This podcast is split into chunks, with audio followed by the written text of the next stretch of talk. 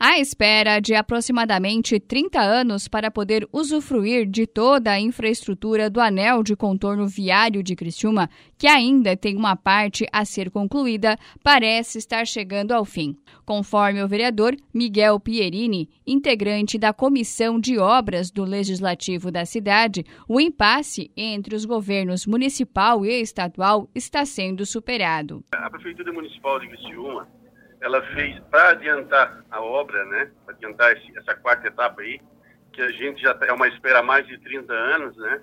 O passo adiantou, a gente aprovou as leis, né?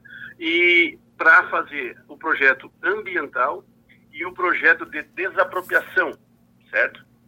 E esse projeto foi entregue ao Estado, né? Agora cabe ao Estado tirar a licença ambiental, tá? E também pagar as indenizações das pessoas devidas, né? Aquelas que têm direito à indenização e algumas não vão ter direito. Então, cabe ao Estado. E aí estava um embrólio do Estado dizer que, não, que era o município que teria que tirar a licença, e o município disse que é o Estado, enfim.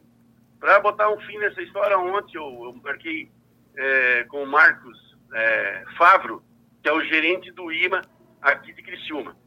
Eu estive com ele, né? e ele me falou que essa licença ambiental ela vai estar saindo entre o dia 15 e 18 agora de abril. Né? É, ele que o, os técnicos já, tão, já foram em campo, já olharam, já analisaram, não vai ter nada assim que tipo que impeça que essa licença saia. Claro que ela está sendo analisada ainda, né? A, a, parte burocrática vai passar, mas ele me garantiu, tá? Ele me garantiu e eu também pedi a ele se eu pudesse falar em nome dele e nessa aprovação dessa licença ambiental. Ele foi bem tranquilo e disse, não, meu, tu pode falar, pode sim, pode usar o meu nome, né, aqui do IMA, que essa licença vai estar entre dia 15 e dia 18, vai estar liberada, é, claro, para depois aí o governador assinar é, a ordem de serviço. Estamos chegando no, no finalmente de todo esse imbróglio.